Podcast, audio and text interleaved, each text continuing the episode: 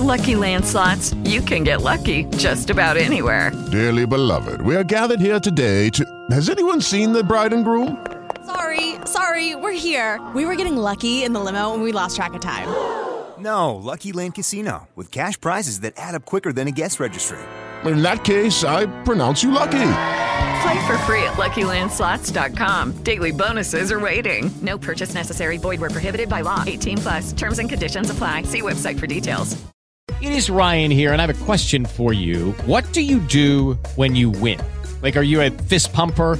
A woohooer, a hand clapper, a high fiver. I kind of like the high five, but if you want to hone in on those winning moves, check out Chumba Casino. At ChumbaCasino.com, choose from hundreds of social casino style games for your chance to redeem serious cash prizes. There are new game releases weekly, plus free daily bonuses. So don't wait. Start having the most fun ever at ChumbaCasino.com. No purchase necessary. VGW Group. Void were prohibited by law. See terms and conditions. 18 plus. 7 de la mañana, 17 minutos. En las últimas horas, el presidente Gustavo Petro y su canciller Álvaro Leiva se reunieron con los representantes de Wikileaks en Casa de Nariño. Uno de ellos es Kristen Ramsun, Ranson, editor general, y Joseph Farrell, embajador de Wikileaks.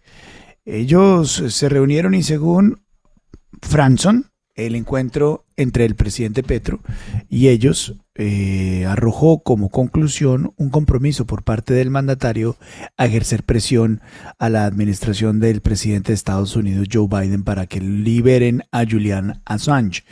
Reunión interesante por lo que significa Wikileaks y reunión interesante por lo que significa el presidente Gustavo Petro. Está con nosotros Christine Ramsun, editor general y portavoz de Wikileaks. Mr. Ramsun or Mrs. Uh, Ramsun is, is, is the correct way to pronounce your last name. Good morning. Good morning. Uh, it's uh, you are pretty close. Uh, it is Kristinn Hrafnsson. Ranson. Ranson. Ranson. Correct. Perfect. Thank you very much for having the time to talk to us. Le voy a preguntar por qué se reunieron con el presidente Gustavo Petro. Mr. Ranson, why did you uh, sit down with President Gustavo Petro? What what what are you guys looking for? We are on a tour of uh, Latin America to try to uh, shore up support uh, for Julian Assange because the case of Julian Assange is uh, an extremely important case press freedom worldwide. It is not just about uh, one person, but about uh, a grave threat to press freedom in the entire world.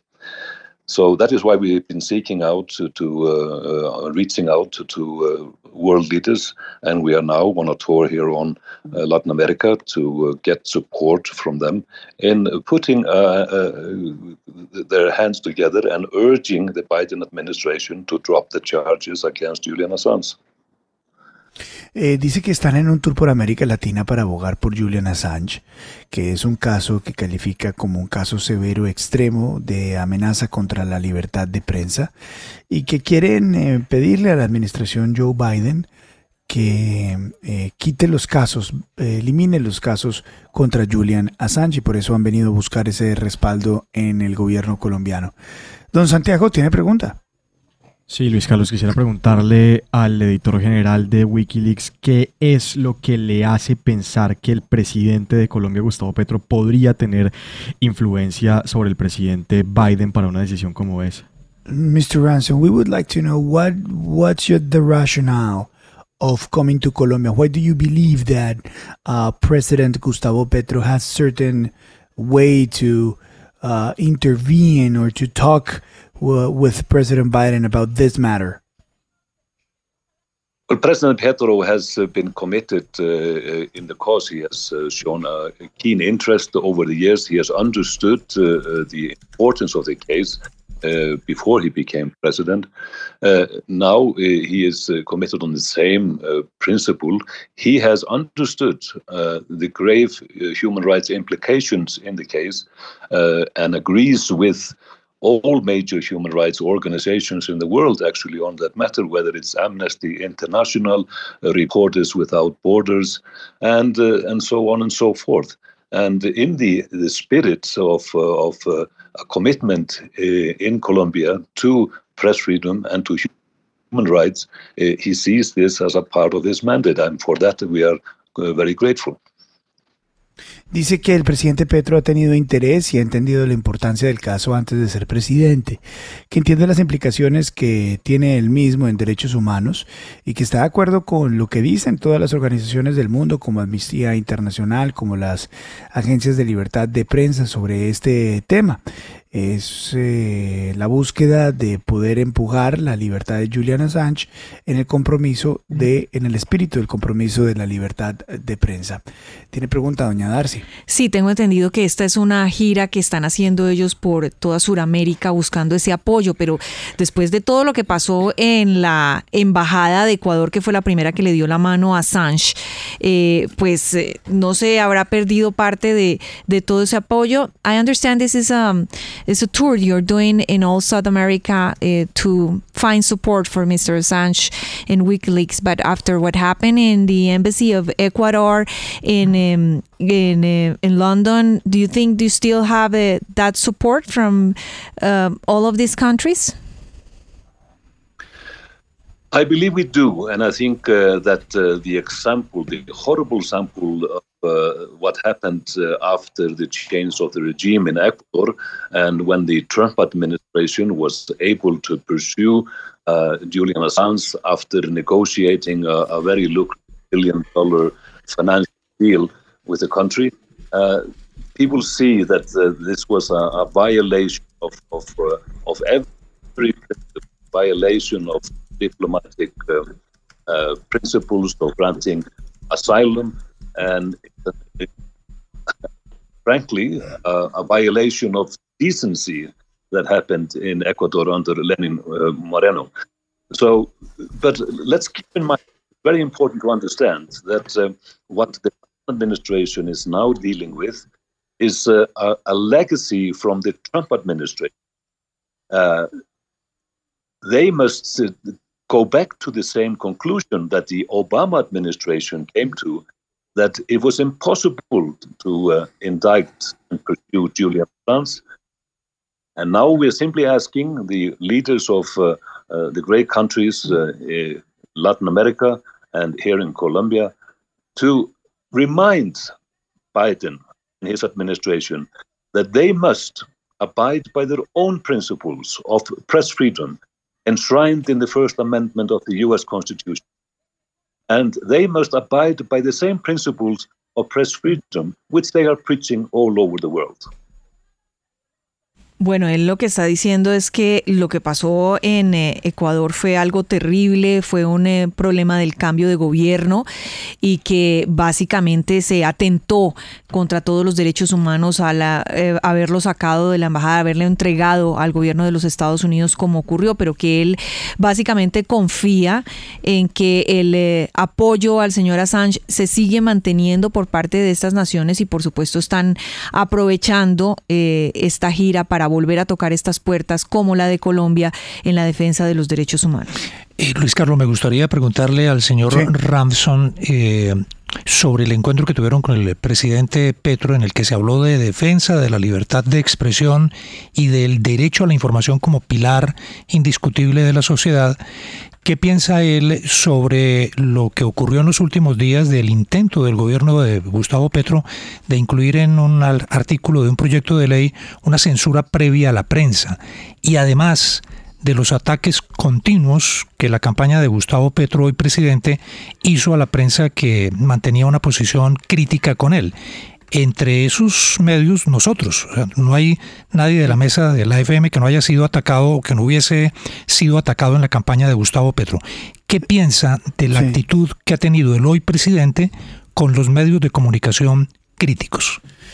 Uh, Mr. Ransom, uh, we would like to know how you, as an organization that um, it's an advocate for freedom of the press, reconciles the fact that uh, Mr. Gustavo Petro in the past has attacked many media outlets, including this one, the one that you're talking with right now. And as president, most recently, uh, approximately two or three weeks ago, uh, his government intended to uh, pass a law that could be interpreted as a uh, censorship law here in Colombia. You are fighting for freedom of the press, and the president, Gustavo Petro, is not necessarily by many means the most open about freedom of the press in this country. How do you reconcile these two facts? Well, now you're dwelling on a local issue here, which you are interpreting. I can hear in a certain fashion. Fashion, uh, I believe that uh, uh, that you are accepting some criticism of the president. Uh, has there been any uh, legal measures uh, that have been used against the press here in a, in a criminal manner? that's not anything that I've heard of.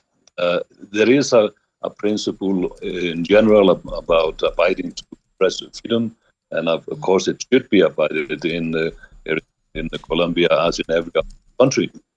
Uh, but you are you are uh, you are uh, telling me a story here uh, uh, I have not heard of, and it might be interpreted in in terms of maybe internal politics that I have not information on.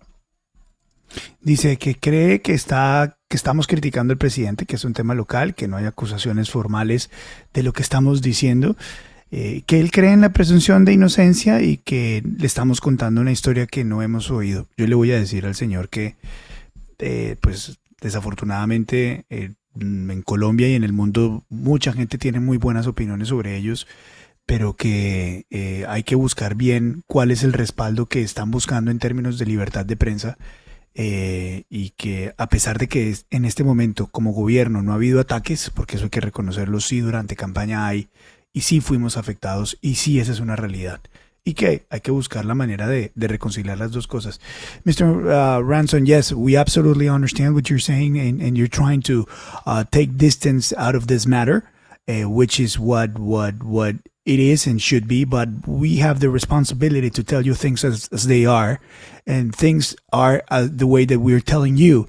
And um, uh, with all the respect in an organization like yours, so pristine and organized and respect, respected all over the world, uh, these kind of investigations prior to coming to other governments and show some sort of uh, um, uh, backing should be reviewed uh, is, is just a, a, note, an asterisk that we want to put in this conversation because it, it, it, belongs to this national conversation and it belongs to what you guys are doing here in Colombia.